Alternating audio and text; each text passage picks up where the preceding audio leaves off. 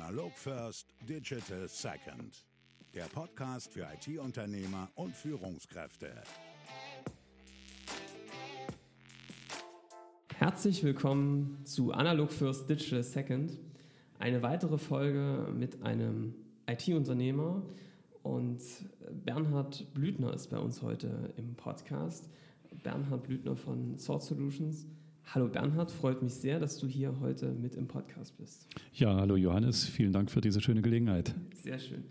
Ähm, Bernhard, äh, du bist äh, bei der Sword Solutions ähm, mit in der Geschäftsführung bzw. mit im Vorstand. Ähm, kannst du vielleicht nochmal allen, die die Sword nicht kennen, nochmal kurz sagen, was macht ihr denn eigentlich? Ja gut, äh, Salt Solutions ist ein äh, IT-Dienstleistungsunternehmen, ein Inhaber geführtes. Das bedeutet, äh, die Besitzer, die Inhaber der Firma sind auch gleichzeitig Vorstände und dort äh, aktiv in der Unternehmensleitung. Und wir machen äh, ganz grob gesagt betriebswirtschaftliche Anwendungssoftware das äh, teilt sich in verschiedene Facetten. Gemeinsam ist den ganzen Sachen, dass da immer äh, betriebliche Vorgänge drunter liegen, also Auftrag, Rechnung, Lieferschein, das sind Produkt- und Artikelmaterial, das sind unsere äh, Kategorien, mit denen wir arbeiten. Es ist viel Softwareentwicklungstätigkeit auf modernen Plattformen, sehr viel SAP, aber auch sehr viel Java, Microsoft, alles, was heute dort up-to-date ist. Mhm. Und wie bist du denn, also für uns ist es immer total spannend, einen Blick dahinter zu werfen, wie ist eigentlich jemand Unternehmer geworden, wie hat sich das Ganze entwickelt. Kannst du uns mal einen Einblick geben in deine Vita? Wie ist das Ganze entstanden? Wie bist du zu dem geworden, der jetzt hier vor mir im Podcastraum sitzt? Gut, da können wir erstmal mit dem Moment anfangen. Äh, wer bin ich jetzt gerade? Also ich bin äh, 60 Jahre alt und bin Mitgesellschafter und äh, aktiver Vorstand hier bei Salt Solutions. Ich bin verantwortlich für äh, einen Unternehmensbereich, nämlich der, der hier mehrheitlich in Dresden lokalisiert ist und etwa 130 Mitarbeiter hat. Ja, wie bin ich zum Unternehmer geworden? Wie kam das? Jetzt fange ich vorn an. Ich habe in Dresden studiert, bin kein Informatiker, ich habe Regelungstechnik studiert, ist ein bisschen was Mathematisches. Äh, habe dann eine Promotion gemacht auf dem Bereich der Fertigungsautomatisierung und bin danach äh, in die Industrie gegangen und äh, ja mit der Wende sofort die Gelegenheit gesucht. Ich wollte in die Beratung und habe damals äh, als Jungberater äh, bei der Firma Heide und Partner angefangen, eine Firma äh, ganz ähnlichen Zuschnitts wie unser heutiges Unternehmen bin dort gut reingekommen, habe viele Projekte im Handel gemacht, bin 1997 äh, äh, auch Führungskraft geworden, Geschäftsbereichsleiter hier in Dresden. Ja, und stand irgendwo 2001, 2002 äh, gab es etwas, die Älteren werden sich erinnern, das nannte sich äh, Dotcom-Krise. Da waren die hochbewerteten jungen Internetfirmen, äh, sind plötzlich abgestürzt in ihrer Börsenbewertung. Das hat sich über den gesamten IT-Sektor gezogen. Äh, die Wirtschaft äh, hat eine Vollbremsung hingelegt und unser Unternehmen, damals dann schon Heide AG, stand vor dem Aus. Und äh, war für mich die Überlegung, wie geht das Leben weiter? Und es gab einfach eine Gelegenheit mit meinem Geschäftsbereich äh, und einem äh, weiteren Kollegen aus dem Unternehmen, hier einen Neustart mit den vorhandenen Mitarbeitern und auch dem vorhandenen Kundenpotenzial zu versuchen. Und so bin ich seit 2002 äh, Softwareunternehmer. Und wenn man sich euer Unternehmen ähm, anschaut, ähm, dann merkt man relativ schnell, äh, dass ihr auch über die Grenzen ähm, von Dresden, ihr habt verschiedene Standorte, schon wirklich eine betrachtliche Größe, seit mittlerweile über 600 Mann herangewachsen seid. Und ihr habt natürlich etliche ziemlich namhafte Kunden. Also wenn man auf eure Website schaut, wenn man mit dir im Gespräch ist, da fallen einige große Kunden sofort ins Auge. Was würdest du denn sagen, jetzt im Rückblick, deine Geschichte, die Geschichte des Unternehmens, was waren denn so aus eurer Sicht die Weggabelungen, an denen ihr scheinbar richtig abgebogen wart? Das heißt, diese großen Entscheidungen, wo du heute sagst, da sind wir den richtigen Weg gegangen. Ja, das, da kann ich was zu sagen. Das sind alles äh, Entscheidungen, äh, wo man sagen muss, hm, die waren sehr schnell fällig äh, und da konnte man auch nicht lange überlegen. Und die mhm. erste ist im Grunde die Entscheidung, überhaupt mit dem Unternehmen zu beginnen, also 2002 sich äh, mit einer drohenden Insolvenz äh, des alten Arbeitgebers auseinanderzusetzen und zu sagen, nein, ich bewerbe mich jetzt nicht irgendwo bei den großen Beratungsfirmen, das wäre sicher auch gegangen, sondern ich versuche auf, eigene, auf eigenes Risiko mit den Kollegen zusammen einen neuen Start. Das war eine gute Entscheidung. Mhm. Äh, hätte man mich da drei Jahre vorher gefragt, willst du nicht das Unternehmen selber führen? Äh, ich weiß nicht, was ich da gesagt hätte. Aber es war so, man hatte auch nicht allzu viel Zeit. Die Gelegenheit war da. Äh, die Kollegen haben einen angeguckt, haben das erwartet. Wichtige Kunden meinten, kommt, macht weiter. Ihr habt unsere Systeme in Pflege, ihr baut für uns wichtige Sachen. Los, startet endlich. Und äh, da haben wir halt entschieden. Die zweite Entscheidung, die kam ganz kurz drauf, nämlich 2003. Mit unserem Start waren wir nicht ganz allein. Wir brauchten etwas Kapital. Wir haben uns eine äh, Mutterfirma gesucht, an die wir andocken konnten, die damalige Sort AG. Und 2003 war unsere Mutterfirma am Ende äh, und wir standen vor dem nächsten Insolvenzthema, mhm. äh, was wir gut überstanden haben. Und die Entscheidung, die wir da getroffen haben, war, wir waren damals etwa 50 Mitarbeiter, dass wir den äh, Kernbereich der Salt AG auch gut 50 Leute, die konsequent äh, Logistiksysteme mit SAP gebaut haben, äh, übernommen haben aus mhm. der Insolvenz. Das war ein großes Risiko, weil wir mit einem Schlag die Belegschaft verdoppelt haben. Aber wir haben auch viele Kunden mitbekommen und äh, sehr engagierte Kollegen gewonnen. Und aus dieser Entscheidung ist im Grunde äh, unsere SAP-Präferenz und die starke Positionierung im Supply Chain-Sektor mit SAP über die Jahre gewachsen. Das war also die zweite wirklich gute äh, Weggabelung, die wir an der richtigen Stelle genommen haben. Und die dritte, das war 2012. Dort hatten wir die Möglichkeit, äh, ein Unternehmen zu kaufen. Das war bis dahin für uns gar kein Diskussionspunkt. Wir haben immer gesagt, wir wachsen organisch, keine Zukäufe, alles viel zu riskant. Und da hat sich ein Unternehmen angeboten, die Firma WSW. Äh, wo eine Altersnachfolge äh, anstand. Und die beiden Altgesellschafter kannten wir sehr lange. Da gab es schon gemeinsame Projekte. Äh, und dort haben wir gesagt, jawohl, dieses Unternehmen, damals ja vielleicht 65 Leute stark, übernehmen wir. Und das haben wir getan. Und die WSW hat sich fantastisch entwickelt, ist also ein ganz stabiles Mitglied in unserer Firmenfamilie geworden und macht uns äh, in jeder Beziehung viel Freude. Das war die dritte wichtige Weggabelung, die wir an der richtigen Ecke genommen haben. Alles andere sind einfach nur Unterwegsentscheidungen. Okay. Wenn ich da nochmal reinfragen kann, äh, in, wenn ich mir das jetzt vorstelle, also ihr habt eine Firma, die Mutter ähm, steht in der Insolvenz. Was geht denn da in einem als Unternehmer vor, dann zu sagen, komm, ich übernehme jetzt zu sagen, das Unternehmen, was da schon in wirtschaftlich schwierige Gewässer getrieben ist und äh, gehe da weiter. Wie, was hat dich dazu bewegt, diese Entscheidung dann so zu treffen? Das ist ja schon mutig. Naja, äh, war ja nicht meine allein. Wir waren äh, drei Inhaber damals noch äh, bei Salt Solutions und wir haben die Entscheidung gemeinsam getroffen. Und für uns war das einfach äh, eine tolle Gelegenheit, weil uns völlig klar war, äh, in unseren Märkten in Deutschland große Unternehmen, äh, wenn man da nicht auf dem SAP-Sektor tätig ist, dann schränkt man sich in die Zukunft hinein sehr ein. Mhm. Und aber damals an diesem doch schon reifen SAP-Markt einen eigenen Start zu versuchen, sich langsam dort hochzudienen, das ist so ungeheuer mühsam, man läuft dann dem Markt hinterher. Und deshalb war das, äh, haben wir da nicht lange überlegt. Ja. Das war einfach eine tolle Chance und da haben wir zugegriffen. Mhm. Und im Nachgang die richtige Entscheidung gewesen. Ja, selbstverständlich. Sonst äh, es hätte auch, hätte auch schief gehen können, klar, mit, mit der Dimension. Äh, aber es ist gut gegangen und äh, wir sind froh, dass es so geworden ist. Ja, sehr gut.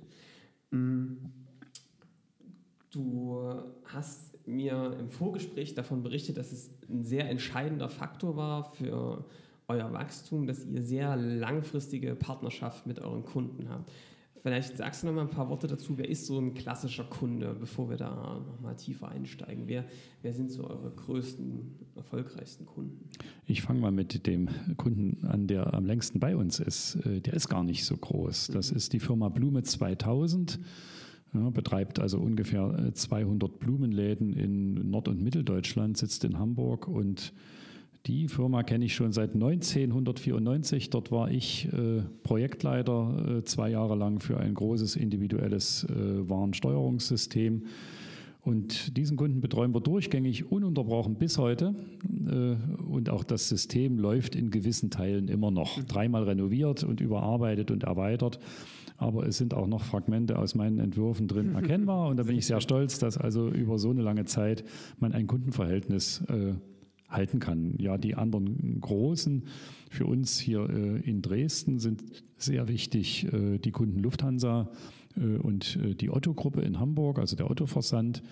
Für die Kollegen an unserem Standort München ist das vor allem die Kunden Daimler und BMW. Für die Würzburger Kollegen sind das sehr viele Kunden aus dem gehobenen Mittelstand und dem Konzernumfeld. Da ist also auch Lidl dabei, da ist auch Bosch dabei äh, und viele, viele äh, Unternehmen so eine Milliarde Umsatz aufwärts weil das ist die typische SAP-Landschaft äh, im deutschen IT-Markt und da sind äh, über 200 Kunden, äh, die in dieses Segment fallen, für die unsere Kollegen in Würzburg arbeiten. So, und das sind ja für viele wirklich Traumkunden, dass die sagen, also mit solchen Kunden würden wir gerne arbeiten. Es gibt natürlich ein paar echte Vorteile, wie eine Planbarkeit. Es gibt natürlich auch andere Budgets. Wie habt ihr es geschafft, mit solchen Kunden in Kontakt zu kommen, anzufangen zu arbeiten und vor allem, glaube ich, der entscheidende Punkt, wie schafft man es dann, so eine langfristige Partnerschaft aufzubauen zwischen euch und euren Kunden? Das ist eine spannende Geschichte. Äh, der erste Teil, wie kommt man denn mit solchen Traumkunden in Kontakt? Da muss ich mal sagen, gibt es kein statistisch relevantes Bild, dazu sind es einfach zu wenige, sondern es gab für jeden einzelnen Kunden eine einzelne Geschichte. Also die Lufthansa-Geschichte ist anders als die Otto-Geschichte und anders als die Daimler-Geschichte. Und aus keiner Geschichte kann man jetzt was ableiten, wo man sagt, das ist das Modell für die Zukunft. Mhm. Was man aber ableiten kann, ist das, was nach dem ersten Kontakt passiert ist. Das heißt, wie haben wir uns aufgestellt und wie ist es denn gekommen, dass wir so lange für diese Kunden tätig sind? Es ist nicht so, dass Kunden dieser Größenordnung von vornherein einen Partner für die nächsten zehn Jahre suchen. Das ist nicht im Stil solcher äh, Unternehmen, sondern in der Regel äh, kriegt man eine Chance für irgendein wichtiges Vorhaben. Äh, und äh, klar, als Dienstleister kann man dann sehr viel Fokus drauf legen, unbedingt bei dem Kunden bleiben zu wollen. Äh, der Kunde äh, wird das eher defensiv spielen und äh, es mehr oder minder geschehen lassen, was der Dienstleister dort an Ambitionen zeigt. Mhm. Und was ist der Schlüssel zum Erfolg, würde ich mal ganz grob sagen, obwohl wir hier sehr im technischen Umfeld sind, das ist die Empathie. Das heißt, die Möglichkeit, die Fähigkeit als Akteur mit dem Kunden auf seine Sprache einzusteigen, auf sein Thema einzusteigen, ihm Denkbereitschaft anzuzeigen und ihm äh, zu ermöglichen, wenn er mal äh, in, in der Lage ist, sich eine zweite Meinung zu holen. Ja, der Fachbereich hat irgendeine absurde Forderung aufgemacht oder es gibt eine strategische Entscheidung aus seiner Führung, mal den Vertreter des Dienstleisters zu fragen, was meinen Sie denn dazu? Mhm. Und wenn man dieses Vertrauen hat, äh, dann ergibt sich der Rest, wenn man sauber arbeitet und verlässlich ist, ja fast von allein. Ne? Äh, man muss nur den Willen haben, äh, ich will bei diesem Kunden sein. Und man, das hat man dann, wenn man stolz ist, dass man dort ist. Mhm. Und jetzt ist auch das Spannende, äh, das klingt jetzt so, als würde es immer nur vom Dienstleister die Führungskraft betreffen. Nee, ist nicht so. Dieser Stolz, wir arbeiten für Lufthansa und an uns hängt die weltweite Ersatzteilversorgung für alle Lufthansa-Flugzeuge und noch ganz andere Flotten. Das überträgt sich auf alle Mitarbeiter, die dort mitarbeiten. Und äh, dieser Stolz führt natürlich zu Leistungsbereitschaft und zu guten Ergebnissen. Und auch wenn man es nicht immer in Zahlen sieht, aber der Kunde merkt das, der spürt das. Mhm. Der spürt auch die Verlässlichkeit äh, und die Leistungsbereitschaft in kritischen Situationen. Und wenn man dem Kunden ein, zwei, dreimal ja nicht nur dem Kunden sein Geschäft, sondern auch dem Betreuenden und Verantwortlichen auf Kundenseite seine Karriere, ich will nicht sagen gerettet, aber doch vor einer Schramme bewahrt hat. Mhm. Äh, das äh, gibt sehr stabile persönliche Beziehungen und darauf fußen diese langen Partnerschaften. Ja. Das heißt, äh, wenn man es zusammenfassen kann, ist es sehr gute Leistung, also dass du sozusagen gute Qualität lieferst, pünktlich lieferst, verlässlich bist, also um Vertrauen aufzubauen auf der einen Seite. Auf der anderen Seite die Empathie, der Ansprechpartner verfügbar zu sein, mit gutem Rat, nicht gleich sofort das große Geld zu riechen, sondern ist es auch dieses Thema, wir gucken gemeinsam, dass du da für dich, lieber Kunde, eine, eine gute Lösung findest. Ist das so euer, euer Ansatz in der, in der Zusammenarbeit? Ja, das ist die Positivformulierung. Es gibt auch ein bisschen härtere Formel. Mhm. Äh, und die heißt äh, um keinen Preisrückzug. Mhm. Das heißt, der Kunde äh, muss wissen, egal, selbst wenn sich die Salt hier grandios verrechnet und verstolpert hat, die wird nicht eher nach Hause gehen, als bis die Lösung läuft. Ja. Ne? Und nicht abbrechen und nicht versuchen, über den Rechtsweg einen äh, Durchschlupf zu finden, um dort äh, irgendwie glatt aus der Nummer rauszukommen. Nee, äh, das äh, werden wir nirgends hinschreiben, aber das verkörpern wir halt. Mhm. Es ist völlig klar, wo wir einmal Ja gesagt haben, da stehen wir auch dazu. Äh, und da darf man nie wackeln. Und das äh, tun ja nicht alle so. Und das auf die Dauer ist das ein ganz, ganz wichtiger äh, Faktor, dass der Kunde weiß, ich, da läuft nicht alles glatt bei der Soll, da passieren auch Fehler und da fällt auch mal die Qualität hinten runter, wenn irgendwas Dummes passiert ist. Aber ich kann mich darauf verlassen, dass die Salt alles unternehmen wird, dass das wieder gerade wird. Ja, finde ich total wichtige Einstellung, die in aller Geschwindigkeit in allem Wachstum äh, aus meiner Sicht ganz oft oder häufig immer mal vergessen wird. Jetzt habt ihr da so ein paar Einstellungen, die habt ihr euch wahrscheinlich äh, als Gesellschafter äh, Stück für Stück aufgebaut und natürlich auch die ersten Mitarbeiter haben das irgendwie diese Kultur mit eingeatmet. Jetzt seid ihr ja ganz schön gewachsen. Und da stellt sich natürlich die Frage, wie schaffst du das denn, wie schafft ihr das, diese Einstellung gegenüber dem Kunden, wie man Leistung erbringt, was Leistung eigentlich bedeutet, weiterzugeben an die nächste Generation von Mitarbeitern, Führungskräften, Projektleitern. Wie macht ihr das im Tagesgeschäft in eurem Unternehmen? Ja, da muss ich mal Luft holen und hm. fragen, wo ist da eigentlich die Strategie? Äh, ich glaube, das ist mehr Intuition als äh, formaler Prozess. Mhm. Äh, ich möchte es jetzt auch gar nicht mal für das ganze Unternehmen beantworten. Man muss ja sehen, von den 600 äh, Mitarbeitern bei Salt, die gute Hälfte davon sitzt in Würzburg und äh, die kleinere Hälfte verteilt sich auf München und Dresden. Mhm. Äh, und damit haben sie natürlich auch zwangsläufig lokale Subkulturen. Ja, ja das, das muss so sein. Das finde ich auch gar nicht schlecht, weil, äh, und wenn ich das mal von, von meinem Dresdner Standpunkt ausgehe, wie machen wir es? Äh, bei uns ist die Regel, dass wir versuchen, wenn es irgendwie geht, Führungspositionen und das auch ein Projektleiter führt in dem Sinne ja auch ja. oder ein Teamleiter, ein Geschäftsbereichsleiter, wenn es irgendwie geht, intern zu besetzen. Das heißt mit Kollegen, die hier groß geworden sind. Mhm. Und zum Zweiten versuchen wir, möglichst Absolventen als neue Mitarbeiter zu rekrutieren, die also ihren Berufsweg bei uns beginnen. Und da ist es natürlich am leichtesten, äh, da müssen sie keinen Stilwechsel erpressen oder irgendwo mit anderen Kulturen klarkommen, sondern da prägt sich die Berufskultur des Kollegen aus. Äh, und da hat man äh, ohne großen formalen Aufwand und Kulturvermittlungsprogramme äh, einfach die Chance, durch eigene Vorbildwirkung zu zeigen, wie das hier gemeint ist. Mhm. Und damit haben sie natürlich ein Reservoir für Nachbesetzung von Führungspositionen, wo sie dann nicht mehr rätseln müssen.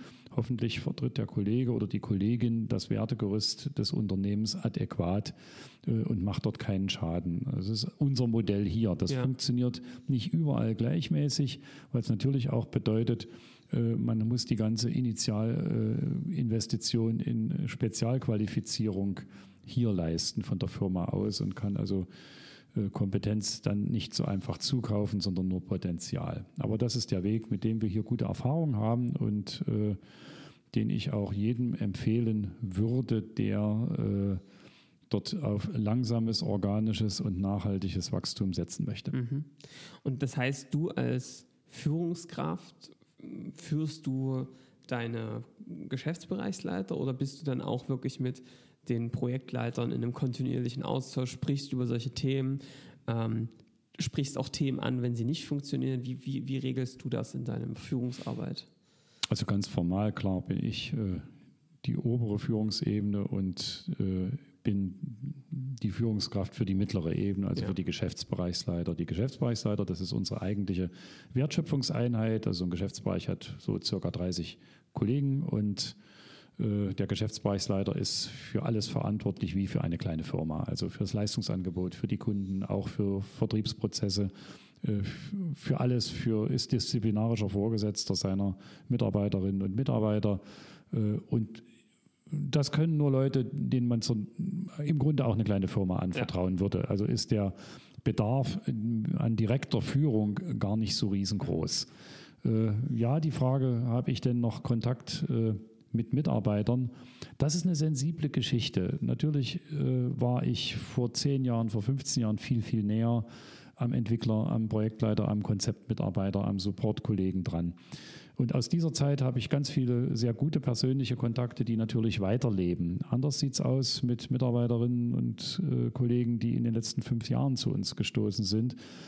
Äh, da ist natürlich das gemeinsame Arbeitserlebnis, was ich mit den älteren Kollegen hatte, äh, fehlt hier. Ich habe mir da versucht, eine kleine Nothilfe zu bauen, indem ich sage, na gut, jeder, der hier anfängt, der soll doch wenigstens einmal in meinem Büro gewesen sein, mal einmal mit mir gesprochen haben. Ich mache dann so eine Art Neulingsrunde äh, am ersten Arbeitstag eines Monats. Die neu eingestiegenen Mitarbeiter treffen sich für eine Stunde an meinem Tisch und dann wird locker geplaudert, wer woher, wohin und dass man einfach mal weiß, aha, das ist also die Person Bernhard Blüthner und ich sage dann auch, Leute, wenn ihr irgendwas habt, wo ihr nicht anders euch zu helfen wisst, die Tür ist auf, kommt rein. Mhm.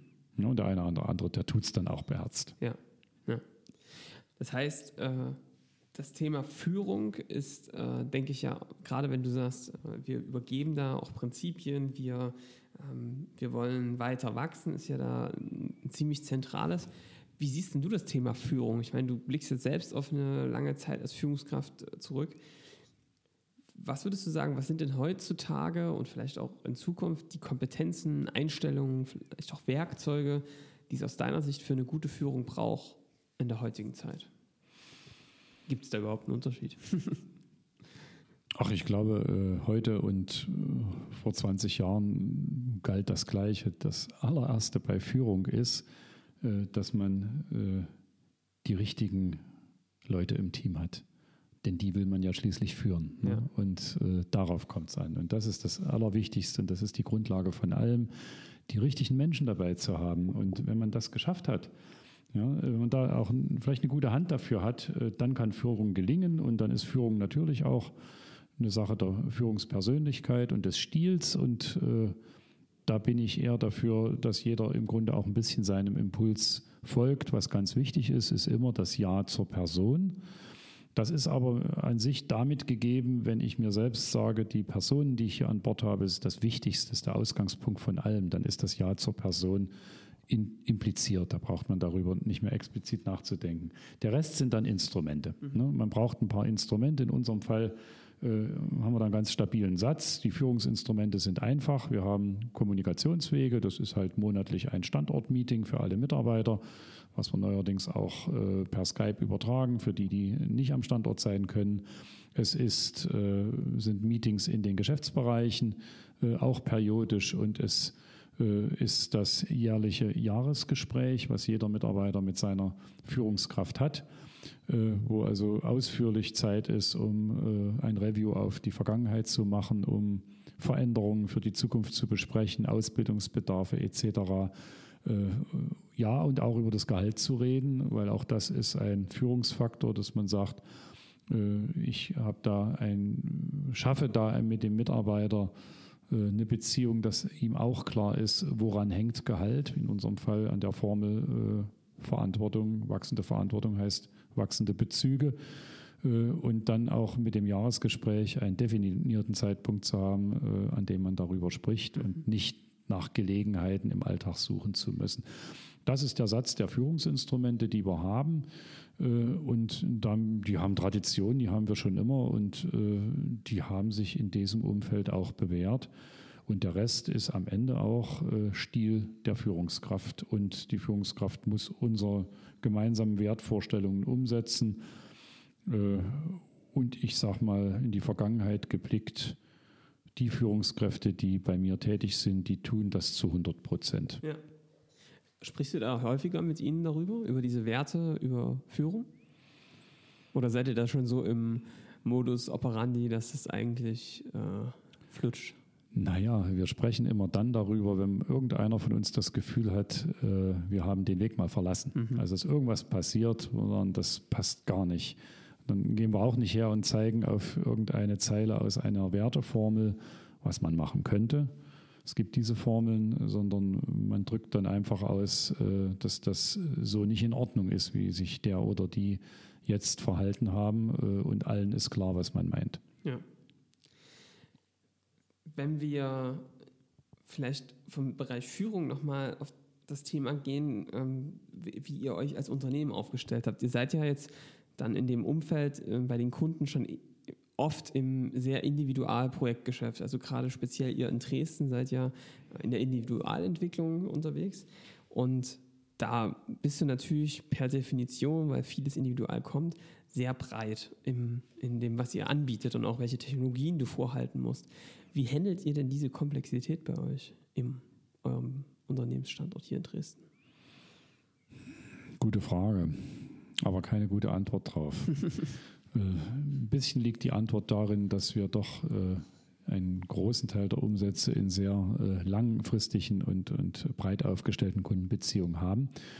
Und da gibt es gar keinen anderen Weg, als zunächst mal dem Kunden in seiner Strategie zu folgen. Mhm. Ja, wenn der Kunde halt eine Java-Strategie für ein bestimmtes Segment fährt, äh, da steht für uns nicht die Frage, ob uns das zu komplex ist oder nicht, dann wird das halt gemacht. Und insofern geben die Kunden, die großen Kunden legen dort die Spur und dieser Spur folgen wir.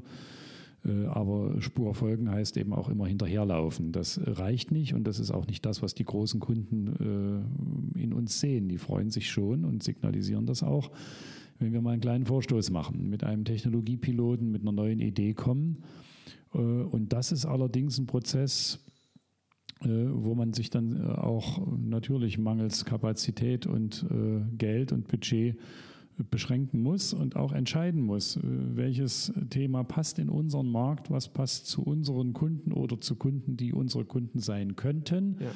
Ne, und dann dran zu bleiben und zu sagen, das bis zu einer für den Vertrieb brauchbaren ja, Lösungsidee, Technologieidee, äh, Methodenidee zu entwickeln. Da muss man auch ein bisschen diszipliniert sein und äh, eben versuchen, zu viel Komplexität zu vermeiden. Ansonsten ist die Komplexität äh, nicht dadurch bestimmt, dass man so viele verschiedene Dinge hier gleichzeitig erleben kann. Denn äh, die Personen, die es erleben, sind in der Regel auch langfristig an ihren Kunden gebunden. Und aus ihrem Blickwinkel stellt sich Komplexität ganz anders dar. Das ist nämlich die Komplexität, die der Kunde selbst darstellt. Ja, dass man ja selbst nur einen Teil der IT-Landschaft des Kunden überschaut und natürlich äh, darauf angewiesen ist, zu ahnen, wo, der Kunde hingeht. Ja, das muss man auch, wenn man entwickelt, wenn man entwirft, muss man auch eine Vorstellung haben, was wird mit diesem System denn wohl in drei, vier, fünf Jahren passieren. Ne, und das sagt der Kunde einem so nicht. Und das ist wirklich kompliziert, weil man dort äh, natürlich noch viel äh, weiteren Raum vorfindet als hier in der Firma Salt.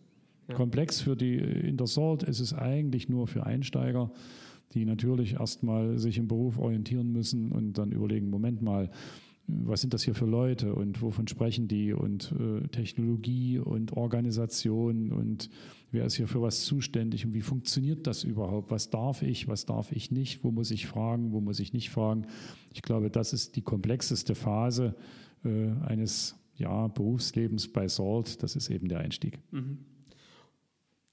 Und äh, wenn ihr, wenn du jetzt sagst, die ihr seid da in, in, einer Umgebung bei euren Kunden, wo ihr nicht alles in der Hand habt, weil ihr sozusagen zum Teil nur einen Bereich überschaut. Was sind denn da aus deiner Sicht, wenn jetzt andere zuhören, die in einem ähnlichen Szenario sind, so Erfahrungswerte aus deiner, aus deiner Zeit, intensiven Kontakt mit Kunden? Was sind denn so die Wege, wie man das in den Griff bekommen kann? Also wie schaffst du es trotzdem, da irgendwie deinen Weg zu finden, auch in, für die zukünftige Entwicklung?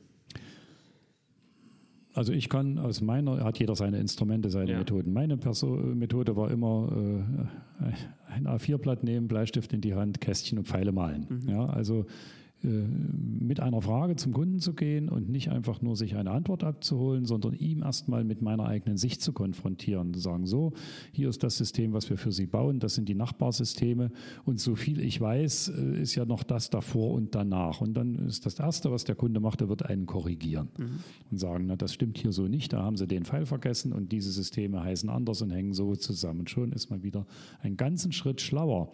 Und da lernt man so viel. Und wenn man dann im nächsten Abstimmmeeting Meeting mit einem Fachbereich äh, sitzt und dort äh, einfach aktiv wird und man hat äh, dann diesen Fundus und ist in der Lage, eben die richtigen Kästchen und Pfeile ans Whiteboard zu malen, hat man sofort ein Stück Autorität gewonnen oder auch ein Stück praktisch Wissensbasis aufgebaut. Und die Antworten, die man dann wieder bekommt, die bauen sich in dieses Gebäude ein, sodass man, wenn man aufmerksam ist und wirklich auch Freude hat an der Erschließung solcher ja, großen Räume, so schwer ist das gar nicht. Man muss nur immer einen kleinen Schritt machen und ausprobieren. Jawohl, so stelle ich mir es vor und schon findet sich ein Besserwisser beim Kunden, der einem erklärt, wie es richtig ist und ja. damit lernt man. Ja.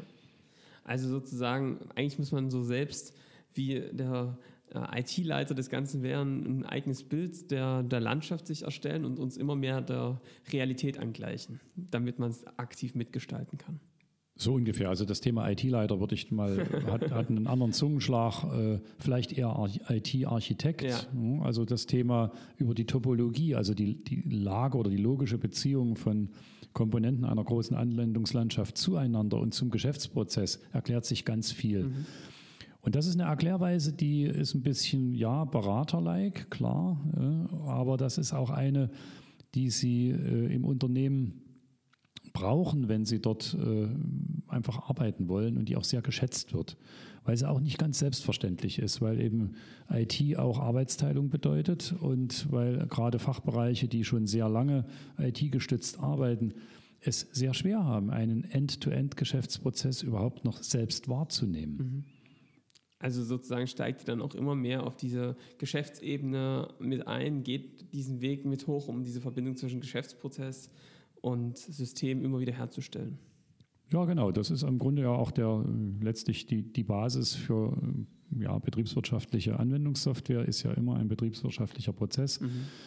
Und auch da äh, tut sich in der Dienstleistung immer der leichter, äh, der auch Freude daran hat, den Prozess zu verstehen und nicht einfach nur sagt, also interessiert mich nicht so sehr, ich möchte eine äh, schlüssige User-Story und die kann ich bewerten und die kann ich codieren, wozu das am Ende gebraucht wird, ist mir nicht so wichtig. Mhm. Also mit der Einstellung kommen Sie nicht weit, aber wenn Sie sagen, ich habe Freude daran zu sehen, wie ein Dispositionsprozess, wie ein Fertigungsprozess und so weiter, wie das eigentlich abläuft und welche Rolle mein System da drin spielt, da kriegt man äh, Freude an der Arbeit und dort kriegt man auch ganz schnell Anerkennung von Kundenseite. Henry Ford soll ja mal gesagt haben, hätte ich meinen Kunden gefragt, was er braucht, hätte er mir gesagt, schnellere Pferde. Ja, ja das ist ein schöner Spruch. Ja. Jetzt wäre meine Frage, wenn du sozusagen in so einer engen Beziehung mit deinem Kunden bist, wie wichtig ist es denn auch mal so einem Kunden, der da eine Idee von dem hat, was er da machen möchte, auch mal zu sagen, nein, ich glaube, das ist keine gute Idee. Also dieses Nein und äh, dann auch ihn auf neue Wege zu bringen. Wie stark tut ihr das? Wie wichtig ist das aus deiner Sicht? Wie sehr schätzen es Kunden? Das ist unterschiedlich. Äh, es gibt Kunden, ja, Kunden, Kunden sind große Organisationen. Ja. Am Ende, äh, wenn wir fragen, wer schätzt was, sind wir immer beim einzelnen mhm. Entscheider, mit dem man zu tun hat. Da gibt es halt unterschiedliche Menschentypen. Es gibt unsichere Menschen. Äh, die schätzen das zwar nicht, dass man ihnen Hinweise gibt, sie holen sich aber permanent welche, weil sie sich eben in ihrer eigenen Sicht nicht sicher sind. Ja. Und es gibt welche, die sind souverän und die sind so souverän, dass sie sagen, äh, jetzt würde mich mal interessieren, was der Dienstleister dazu sagt. Und es gibt irgendwo viel dazwischen. Mhm. Ich selber habe einige Beispiele in meiner eigenen Laufbahn, äh, wo ich relativ hartnäckig äh, einem Kunden eine Empfehlung gegeben habe und der Kunde darauf eingestiegen ist. Aber ich habe nie gesagt, nein, so wie Sie sich das vorstellen, bauen wir das nicht. Mhm. Also der, äh, weil dann ist die Antwort relativ schnell klar, ne, dann machen Sie es eben nicht, ne, dann mhm. macht es halt der Nächste. Ja, das möchte man ja nicht. Aber äh, wenn man sich seiner Sache sicher ist, äh, dann ist in der Regel ein Kunde äh, schon dankbar für einen fairen Hinweis äh, in einem fairen Umfeld. Äh, dass man einen Entscheider beim Kunden nicht in einem Gremium bloßstellt, sollte sich von selbst verstehen. Das macht man im eigenen Haus auch nicht, wenn ja. man ein anständiger Mensch ist. Und äh, dass man dann aber auch den Mut hat zu sagen, bitte, ich brauche mal eine Viertelstunde, äh, es geht um Folgendes, äh, ich habe da etwas, was in der Sache Gewicht haben könnte. ja, dazu muss man sich auch mal aufraffen. In der Regel geht es gut aus und schätzen dann wahrscheinlich die Kunden im Nachgang auch, dass man jemanden hatte, der einfach nicht nur ausgeführt hat, sondern vielleicht auch. Wenn es gut gegangen ist, ja. Gegangen. äh, wenn wir mit IT-Unternehmen äh, sprechen, da sind viele im IT, im Individualprojektgeschäft und wollen mehr in diese Richtung ähm, Services, vielleicht auch eigene Produkte. Und gerade in dem Bereich äh, haben wir so diesen Pro Spruch, den wir ganz oft äh, verwenden und, und auch mögen, zu sagen, du musst eigentlich, gerade wenn du in einen neuen Bereich einsteigst, wenn du einen Service platzieren möchtest, ähm, lieber der Erste im Dorf sein, statt der Zweite in der Stadt. Was heißt das? Das ist Heißt sozusagen, nicht versucht nicht gleich für die ganze, für den ganze, für die ganze Wirtschaft sozusagen eine Lösung zu bauen, sondern vielleicht erstmal eine enge Zielgruppe zu nehmen, sich auf einen Bereich zu fokussieren und da den Fokus zu halten. Wie siehst du das ganze Thema Fokus? Also wenn, schon wenn du berichtest, dass ihr sozusagen durch euren Kunden ne, immer weiter auch getrieben seid, nicht nur, aber viel. Wie geht ihr mit dem Thema Fokus um? Fokus der Ressourcen, Fokus in der Ausrichtung? Das ist für mich ein ambivalentes Thema. Warum? Ne? Äh, du hast das richtige Stichwort schon gebracht. Ne? Lieber Erster im Dorf als Zweiter in der Stadt. Jetzt fragt sich bloß, wie groß ist das Dorf und was hast du davon, dort Erster zu sein? Ne? Genau. Es gibt Dörfer, die sind so klein, dass man da schon relativ schnell Erster wird, aber dann äh, am Ende nach äh, kurzer Zeit verhungert, weil man das Dorf aufgezehrt hat. Ja. Ne? Das ist im Grunde, wenn man es ein bisschen formaler ausdrückt, äh, würde ich mal sagen, es kommt immer auf den Zielmarkt an und wenn ich sage, ich habe einen breiten Markt, bedeutet einfach viele potenzielle Kunden, dann ist eine spitze Aufstellung die richtige Methode, also das, was man landläufig unter Fokus versteht. Wenn ich aber einen schmalen Markt habe, ja, dann ist eine spitze Aufstellung tödlich, weil dann ja das Kreuzprodukt aus meinem Spezialthema und den paar in Frage kommenden äh, Kunden, das kann auch mal heißen, in den nächsten drei Jahren macht niemand dieses Thema und dann ist man tot. Ja. Ne? Und deshalb heißt das aus meiner Wahrnehmung äh, breite Märkte äh, klarer, enger Fokus im Leistungsangebot und schmale Märkte, die durchaus attraktiv sein können, bedeuten dann aber, man muss sich vom Leistungsangebot breiter aufstellen.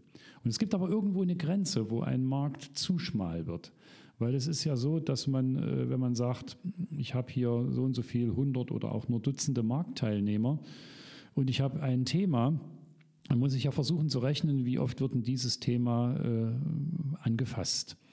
Und natürlich fasst jeder jedes Thema äh, mal, kalkulatorisch zunächst nur einmal an. Ja, Software hält in der Regel sehr, sehr lange. Ja, also 20 Jahre sind da ganz schnell um. Und äh, wenn man da äh, ein Thema, ein Unternehmen sich für dieses Thema jetzt einmal eine Lösung und damit zwangsmäßig auch natürlich einen Partner zugelegt hat, dann ist dieser Markt für Jahrzehnte verschlossen bei diesem Kunden. Ja. Ja, und wenn das dann zu wenig Kunden in einem Segment sind, dann muss man sich überlegen, ob es lohnt, überhaupt äh, in diesem Segment äh, eine langfristige Tätigkeit anzustreben. Mhm. Und das Zweite, was in der Fokussierungsdebatte eine Rolle spielt, ist die Stabilität des Umfelds. Also nicht nur die Größe der Märkte, sondern auch die Stabilität der Anforderungen.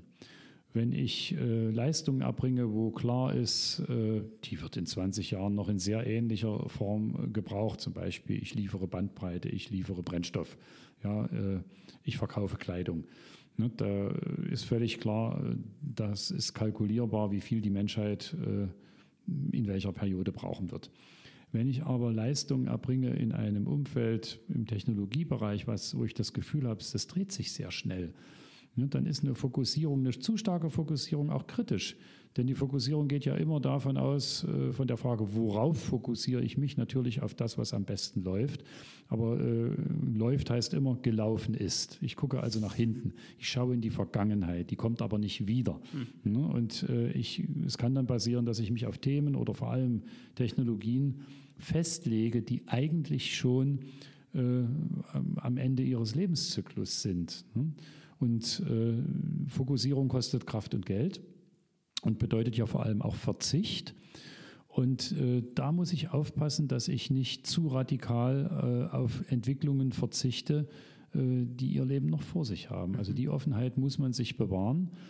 Und das äh, führt natürlich äh, von außen betrachtet schnell zu einem verwaschenen Leistungsangebot, zu einem unspezifischen, unfokussierten auch darüber denken wir nach. Wir haben keine eindeutige äh, Lösung, wie man das, äh, wie man dort allen Aspekten gerecht wird. Was, was, welches Bild ich gerne nutze, ist zu sagen, also ja, es ist gefährlich sozusagen, ne, einfach nur eine Technologie, weil dann kannst du nämlich auch ganz schnell natürlich wieder weg äh, sein vom Fenster. Was, was ich bei euch auch beobachte, ist ja, ihr seid ja auch gerade in diesem Handel sehr, sehr stark und auch groß geworden. Ähm, zu sagen, man nimmt sich so eine Art Zielgruppe, Zielmarkt, wie du es gesagt hast, und positioniert sich eigentlich auf das Problem dieser Zielgruppe ja, oder dieser, dieses Zielmarktes, ne, deren Themen, die Prozesse digital äh, zu machen und dann zu gucken, welche neuen Technologien, welche neuen Möglichkeiten kommen da am Horizont und da mit sozusagen führend zu sein, neue Dinge ähm, anzuwenden, um den Kunden dann einfach dabei zu helfen, ihre Probleme noch besser zu lösen. Ist das ein Bild, mit dem du dich identifizieren kannst? Passt das auf eure Situation oder wie ist das, das Ganze auf euch übertragbar? Kommt darauf an, mit wem man redet. Ne? Wenn man jetzt sagen würde, äh, ich bin ein IT-Unternehmen und man erklärt das jemand, der nicht aus dem Sektor ist und der fragt dann, äh, ja, was macht ihr da alles?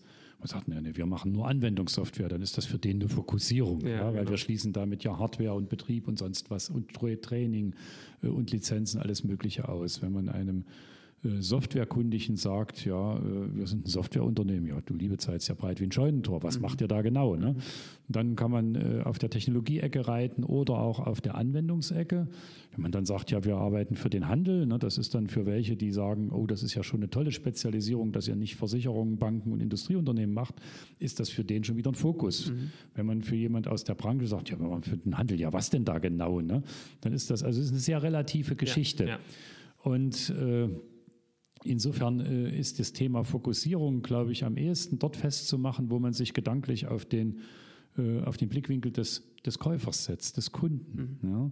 Der Kunde möchte natürlich äh, jemand, der möglichst aus seiner Sicht das, was man selbst sucht, schon x-mal gemacht hat. Ja, wenn man sich einen Zahn ziehen lässt, geht man auch nicht zu irgendeinem Arzt, dann geht man zum Zahnarzt. Das hat gute Gründe. Ja, und so sehen die Kunden das denn auch und die haben natürlich auch den Konflikt, dass sie sagen, ich will hier was machen, das ist neu, das gibt es noch nicht fünfmal, aber ich suche einen, der es schon zehnmal gemacht hat. Genau. Ja, und das ist dann auch ein bisschen eine Frage der Argumentation. Argumentation ist überall da umsetzbar, wo ich mit Menschen im Gespräch bin. Es ist überall da schwierig, wo ich in den leeren Raum poste. Also überall da, wo ich nur auf Marketingmittel angewiesen bin und nicht aufs echte Gespräch, äh, ist es ein bisschen ein Glücksspiel, ob das, was man selbst für einen Fokus hält, auch von der Gegenseite als solch erkannt wird und honoriert wird. Ja, also aus Kundensicht das Ganze zu betrachten ähm, und dann auch daran sich auszurichten. Ich habe ja, du berichtest jetzt viel davon aus eurem Projektgeschäft. Ähm, habt ihr auch für euch mal versucht, dem Projektgeschäft sozusagen eine Alternative entgegenzusetzen? Also ähm, andere Geschäftsmodelle ausprobiert mit Produkten, Plattformen und so weiter? Gab es da Bemühungen in der Vergangenheit? Sagen wir so, Produktgeschäft ist uns nicht fremd, äh, ist in der Regel für uns eingebettet, aber ins eigene Projektgeschäft. Mhm. Das heißt, äh, was wir nie versucht und auch nie äh, gedacht haben, ist, ein äh, richtiges Produkthaus zu sein, in dem Sinne, dass man äh, die Produkte nicht mehr selbst verkauft und nicht mehr selbst implementiert. Ne, das ist ja der Klassiker bei eigentlichen Softwareprodukthäusern, dass die sagen, gut, die Firma äh, liefert den Standard und den Vertrieb und die Implementierung macht eine Partnergemeinde.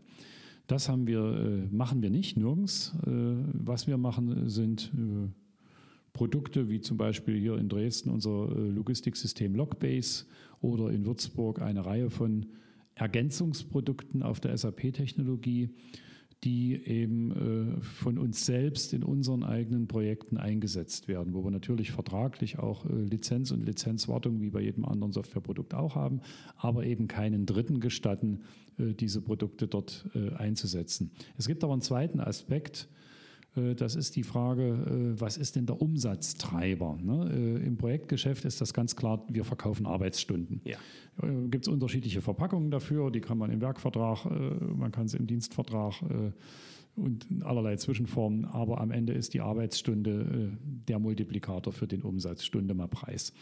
Ne? Und damit ist man abhängig, natürlich abhängig von den Instabilitäten des Projektmarkts und man ist äh, ja belastet mit den mit fast äh, ausschließlich konstanten Kosten. Also man kann nichts variabilisieren, ist alles durch Verträge bestimmt. Ich habe Arbeitsverträge für die Mitarbeiter, ob ich ein Projekt habe oder nicht. Ich habe Mietverträge für die Gebäude, ich habe Leasingverträge für die Ausrüstung, das Geld läuft. Ja, äh, ich habe nichts, was sich von den Kosten her, außer den Reisekosten vielleicht, vermindert, wenn der Umsatz sinkt. Mhm. Und um dort mehr Stabilität reinzukriegen, äh, versucht natürlich nicht nur wir, sondern auch andere Dienstleistungs- Häuser den, den Anteil sogenannter personenunabhängiger Umsätze zu steigern. Das könnten sein zum Beispiel Servicepauschalen. Ne? Wir machen hier für eine ganze Reihe von Kunden, unter anderem auch für die Lufthansa, 7 mal 24 Service. Ne? Gerade Anwendungen, die weltweit benutzt werden. Ja, die produzieren natürlich auch äh, weltweit Probleme und um die muss man sich rund um die Uhr kümmern. Äh, und dafür, dass man da Mitarbeiter äh, bereithält, äh, bekommt man Geld. Ne? Und das ist Geld, was immer fließt, egal ob die Software gerade weiterentwickelt wird oder nicht. Das sind also Betriebsprozesse, Supportprozesse, die deutlich anderen Regeln folgen und die dort einfach stabilisierend einwirken. An echte äh, Geschäftsmodelle, die ohne Personen funktionieren, also Plattformmodelle, äh, haben wir bisher äh, nicht gedacht, weil wir sagen, wir sind ein Dienstleister, das ist People Business äh, und dabei wollen wir auch bleiben. Also ihr habt sozusagen ein Modell gewählt oder wählt es immer mehr, zu sagen, so eine Art Hybride eigentlich, dass man Plattform, Plattform ist vielleicht nicht das richtige Wort, aber Erweiterungen hat, dass man Services hat, die man in den Projekten eigentlich sehr gut mit einsetzen kann, um einfach so einen, einen Teil des Umsatzes personenunabhängiger ähm, ja, das tun wir, wobei man eben auch klar sagen muss, wir reden hier nicht von 50-50, ja. sondern äh, ja, wir haben uns mal das Ziel gestellt, mal so 15 Prozent der Umsätze personenunabhängig zu machen. Mhm. Die retten einem natürlich im, äh, im Ernstfall äh, nicht die Haut, nein. Ne? Aber es ist halt ein Dämpfungsmoment und ein Stabilisator im Geschäft. Ja. Und wenn ihr da jetzt in dem Bereich seid, wo, wo, wo soll die Reise bei euch hingehen? Wie entwickelt sich die Sort auch hier am Standort weiter? Was sind so die Ziele? Also es wird dabei bleiben, wir sind ein Softwarehaus und wir machen Dienstleistungsgeschäft. Das ist ganz klar der Fokus, äh, auch hier äh, am Ort in Dresden und gerade hier am Ort in Dresden, weil wir hier natürlich äh, interessante Bedingungen vorfinden. Markttechnisch ist es hier schwierig. Mhm. Unsere Kunden sind bis auf ein oder zwei alle sehr weit weg. Äh, Leistungen, die wir erbringen, werden in der Regel in den Firmenzentralen äh, gehandelt und beauftragt. Und wenn man sagt, unsere Grenze, wie groß muss ein Unternehmen sein, dass es von Sort sinnvoll nachhaltig bedient werden kann, da kommst du schnell auf Unternehmensgrößen, so mal 100, 200, 500 Millionen Jahresumsatz. Und davon und dann auch noch die Zentrale äh, in der Nähe, da gibt es nicht viel. Ja. Ne, also der Markt ist weit weg, aber die Ressourcen sind gut.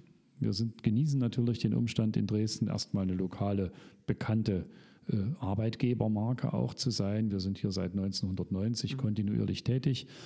Und äh, wir haben natürlich mit den Ausbildungseinrichtungen, mit der TU, mit der HTW, mit der Berufsakademie und jetzt auch mit einigen privaten Bildungsträgern enge Kontakte und ein sehr stabiles Verhältnis und dadurch verglichen mit anderen Regionen als mittelgroße Firma ganz gute Chancen, äh, gute, ambitionierte junge Leute zu bekommen. Und wie ist das aktuell? Also steht ihr vor einem, steht ihr vor äh, auf der Suche, seid ihr auf der Suche nach Fachkräften? In welchem Bereich sucht ihr gerade in Zukunft jetzt gerade? Na, also wir sind permanent auf der Suche nach sogenannten Fachkräften. Also Fachkräfte ist ganz einfach. Wir suchen Informatiker, ja, also Softwareentwickler, äh, die Technologien, die hier am Standort laufen, sind im Wesentlichen äh, Java-Entwicklung, Microsoft C-Sharp-Entwicklung und äh, zunehmend SAP auf dieser neuen SAP HANA-Plattform Entwicklungen zu treiben. Und da sind wir aber auch nicht zu kleinlich. Das heißt, wir geben hier nicht vor, dass ein interessierter Mitarbeiter, ein Bewerber jetzt ein ganz bestimmtes Entwicklungswerkzeug in einem ganz bestimmten Release äh, beherrschen und nachweisen muss, sondern es ist eigentlich wichtiger, dass das Potenzial und der Willen da ist. Man kann auch gerade, äh, wenn wir wie hier in Dresden eben doch ziemlich stark auch Absolventen einstellen, da kann man nicht irgendwelche Industriestandards äh, fordern, die man dort unbedingt sehen will. Dort muss man sich die Person anschauen und ein bisschen in den Lebenslauf äh, reinschauen und am Ende ja auch mal äh, Vertrauen hinlegen und sagen, ich riskiere es, ich nehme ihn rein. Ne? Und das äh, kann klappen, meistens klappt es. Es klappt umso besser, je besser man sich vorher schon kennt.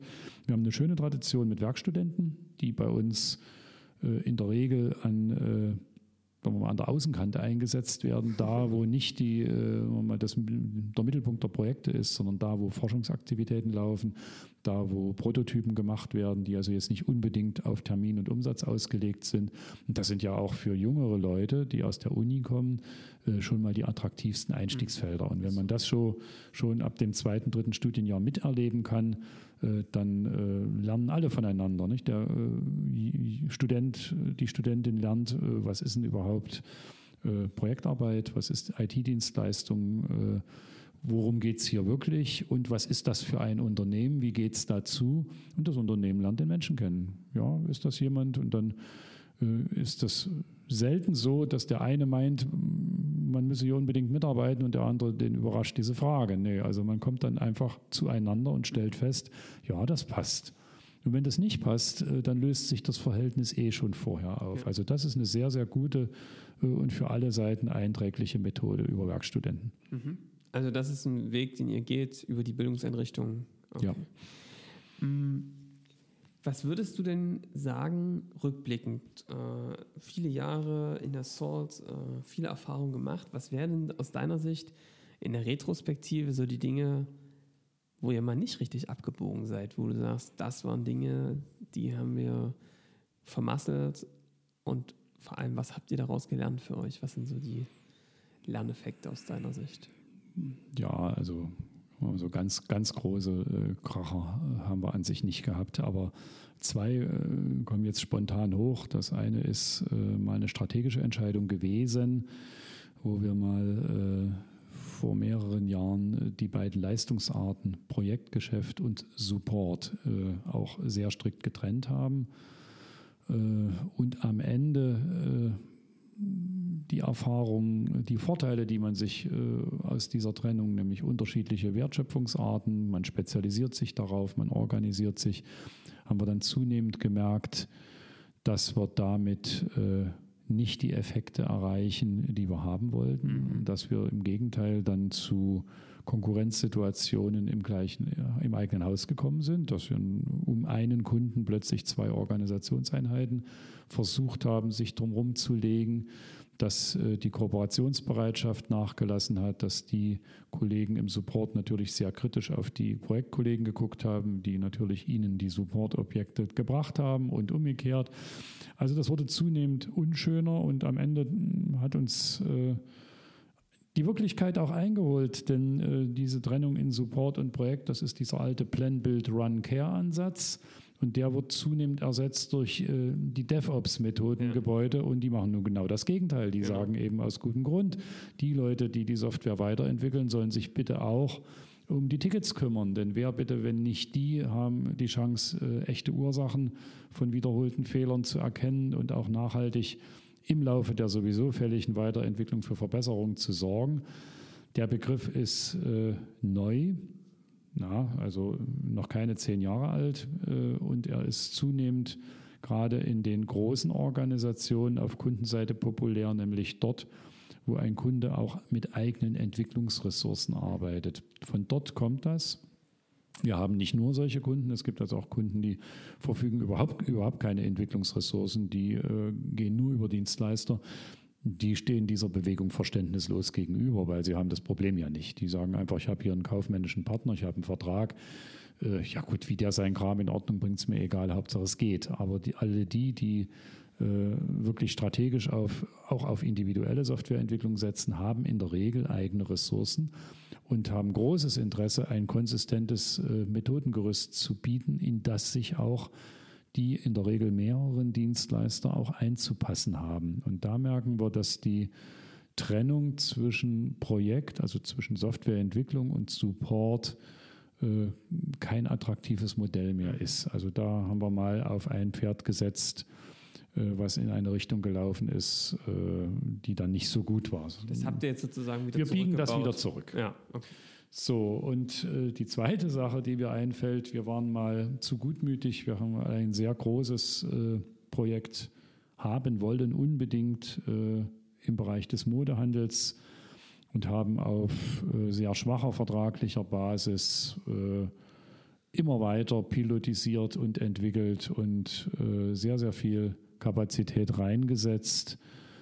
Der Kunde hat dann äh, von sich aus uns immer wieder erklärt, dass äh, er das alles mit uns macht und dass der Vertrag noch ein bisschen braucht und wir sollen uns aber unbedingt beeilen.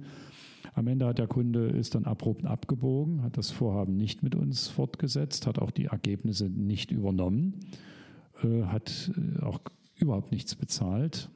Und wir haben jetzt seit einiger Zeit deswegen einen hässlichen Rechtsstreit.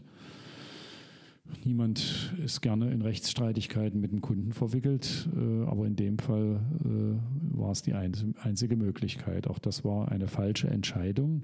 Man hätte dort von vornherein, klar, es gibt immer ein bisschen Spielraum, aber nach, ja. ich sag mal, aus heutiger Sicht, nach 10, 15 Tagen äh, Pilotierung ohne, ohne Rechnung, klaren Hebel ziehen und sagen, jetzt brauchen wir erstmal einen Vertrag und vorher arbeiten wir hier nicht weiter. Ja. Also das ist auch eine ganz klare Erkenntnis aus ja, diesem Fehler, den wir dort gemacht haben. Mhm. Okay, also zwei, äh, zwei spannende Geschichten. Ich äh, habe gelesen, auch so ein bisschen in der Vorbereitung, dass ihr jetzt auch äh, in Sachsen einen KI-Hub mitgegründet habt, dass ihr da sozusagen euch beim Thema künstliche Intelligenz mit beteiligt, aktiv mit nach vorne geht.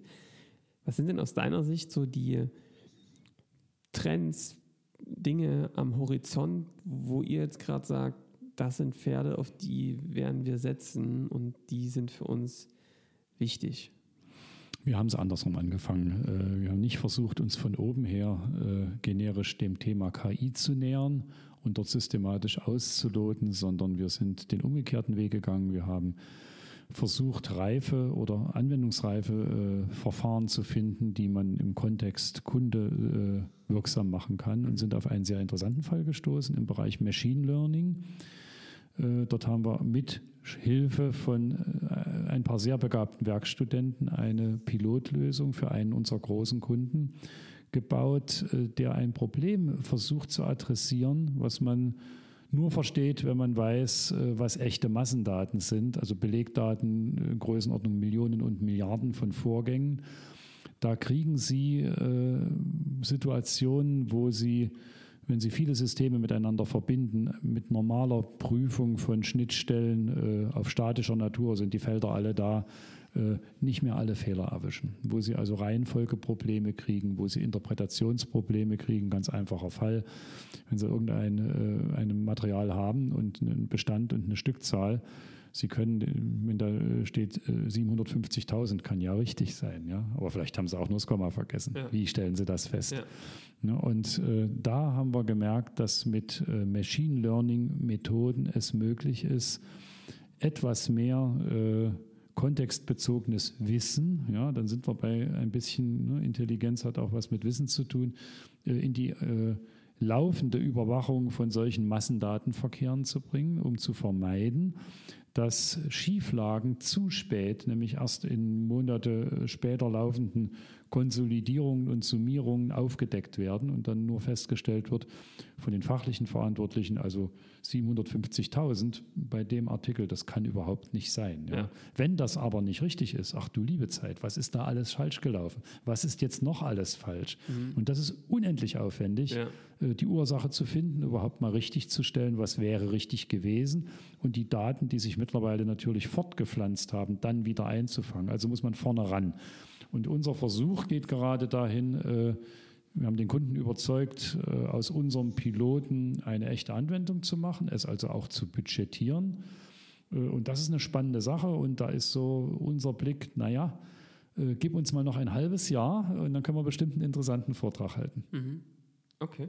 Und so erschließt ihr euch Also auch neue Themenfelder, dass ihr sagt, aus der Kundensituation heraus, aus den Bedarfen, die ihr seht, schaut ihr euch an, wie man das mit neuen Technologien lösen kann, damit ihr die Anwendungsfälle gleich da habt und nicht erst lange auf, nach Anwendungsfällen suchen müsst. Das ist das Schöne bei dem Konzept. Äh, Sie können vom Einzelkunden ausgehen, da kennen Sie die Person, Sie kennen die Systeme, Sie kennen die Daten und dann, wenn man dann sagt, jetzt nehme ich mir mal äh, ja, studentische Kräfte oder auch eigene Leute mit einem ganz begrenzten Budget und das mache das gezielt und sage, ich mache jetzt nicht eine generische Forschungsentwicklung, sondern ich versuche mal einen Piloten zu bauen, einen Prototypen ohne Auftrag und gehe damit zum Kunden und sage, schauen Sie sich bitte mal an.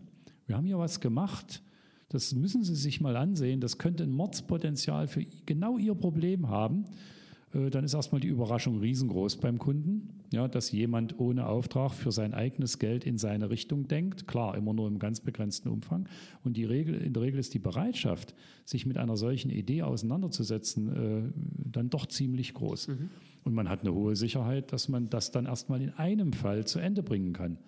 Weil das ist für uns äh, viel einfacher, in einem konkreten Fall eine Lösung für einen Anwendungszweck tauglich zu machen, als sofort alle Eventualitäten bedenken zu müssen.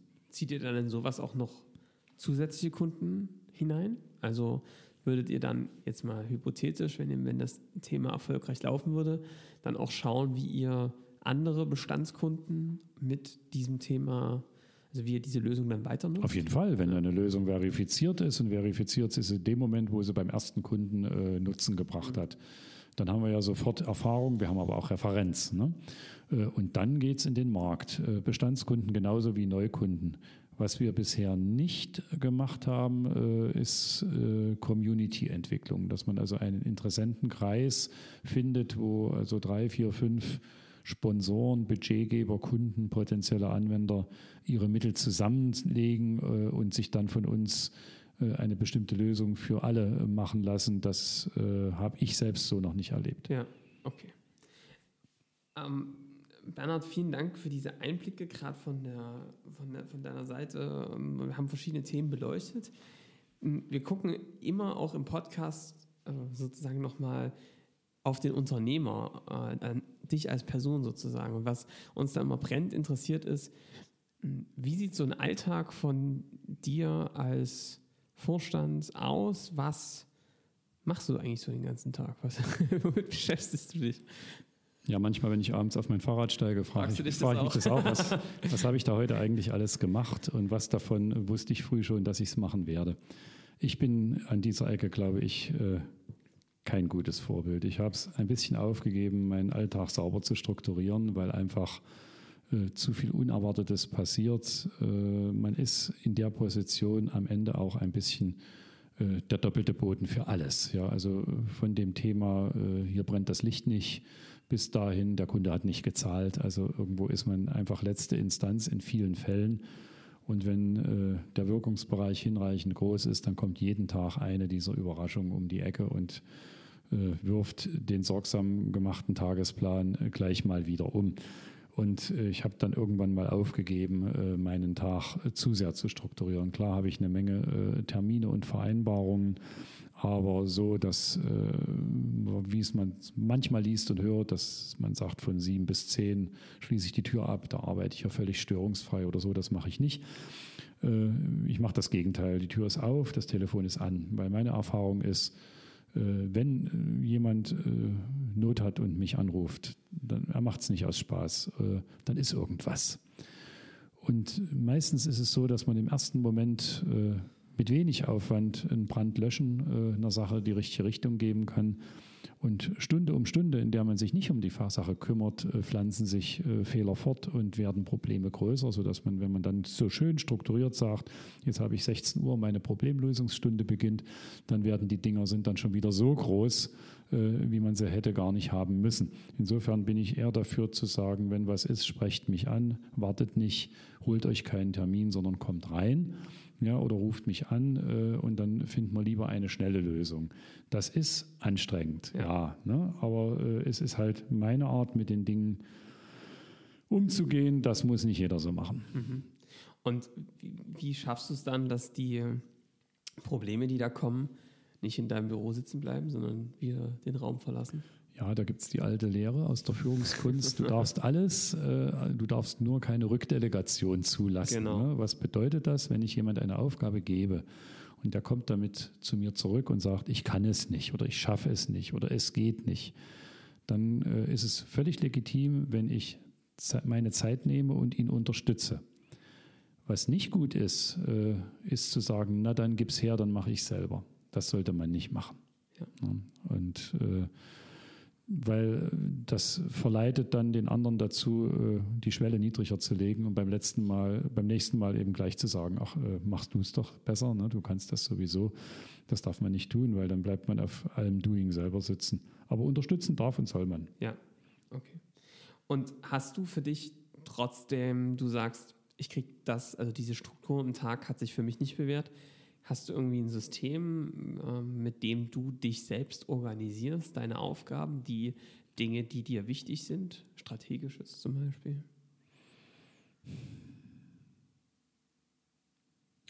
Früher war ich ein großer Freund äh, von Papierkalendern, also Time Systems, und habe da tapfer eingetragen, äh, mit der zunehmenden Digitalisierung ist das Ding einfach nur noch Ballast. Ja, äh, auf der anderen Seite so ein Smartphone, äh, ja, da kann ich schlecht mit dem Schreibbleistift mal eine Skizze machen. Ja. Ne? Das heißt also auch nicht nur Vorteile. Da bin ich irgendwo noch zwischen den Welten gefangen äh, und äh, muss mal sagen, das ist eine Misch eine Mischsituation äh, aus äh, Schreibblock immer dabei äh, und alles aufschreiben und skizzieren, immer Datum und Leute dran schreiben und ab und zu sich auch mal selber eine E-Mail schreiben. Ja. Äh, ich bin kein Mensch, der auf ein ausgefeiltes äh, Toolset setzt. Äh, ich bin da eher bei Tools ein bisschen skeptisch. Ja, also ich bin kein begeisterter Groupware-Nutzer, mhm. ich bin kein Social-Media-Fan. gut, aber ich komme durchs Leben. Ja.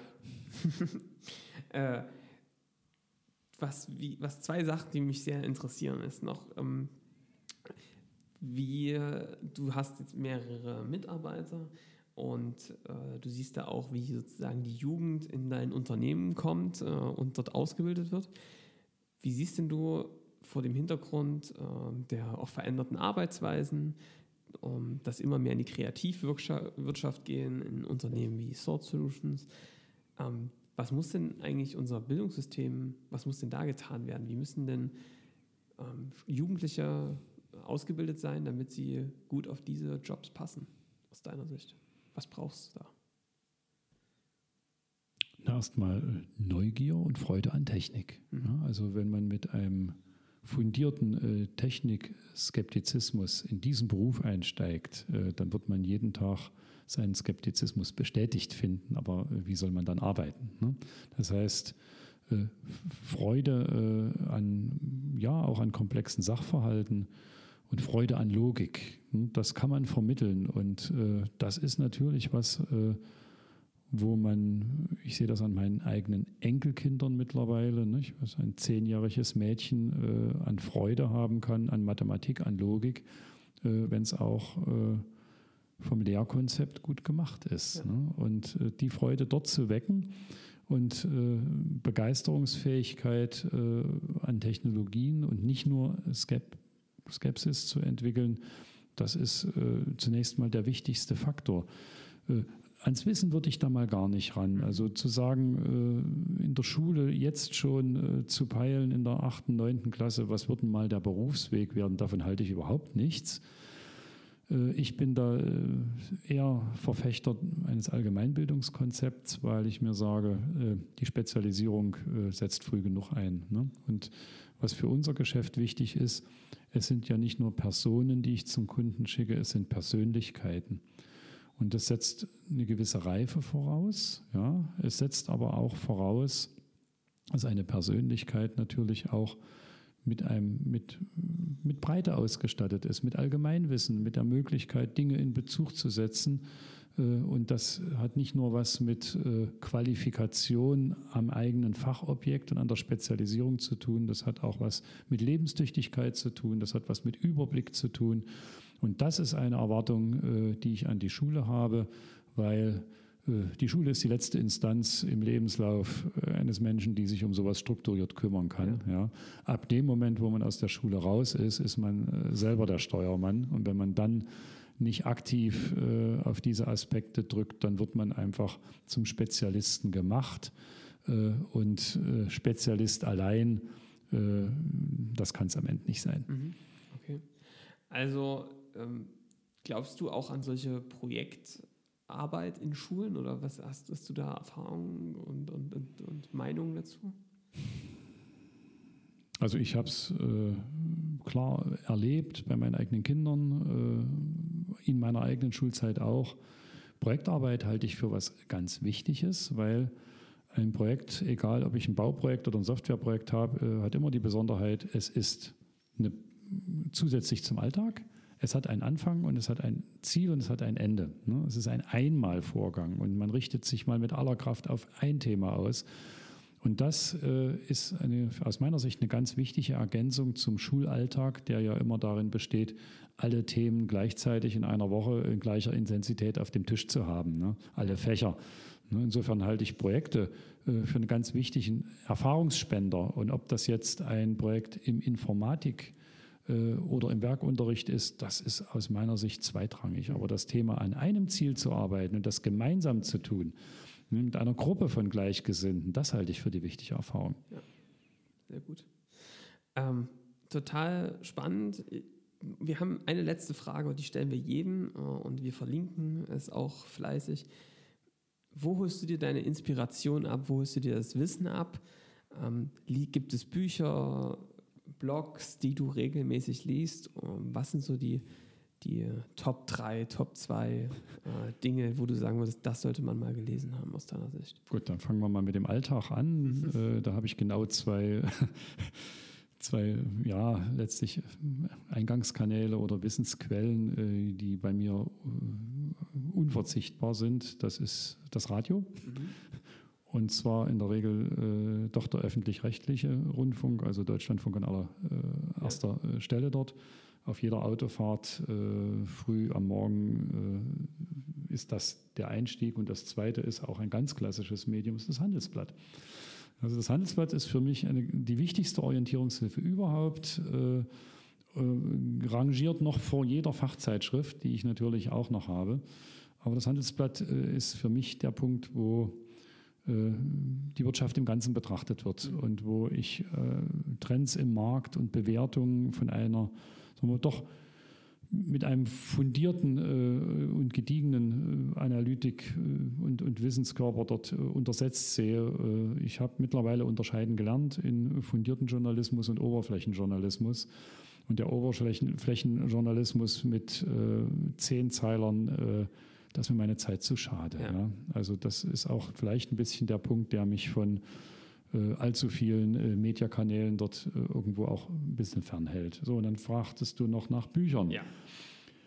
Ach, äh, ich sage mal eins, was ich für wirklich weiter empfehlenswert halte, das ist das Buch Der Weg zu den Besten äh, von Jim Collins. Mhm. Jim Collins ist also auch ein ja, Professor aus Amerika, Management-Lehrer letztlich.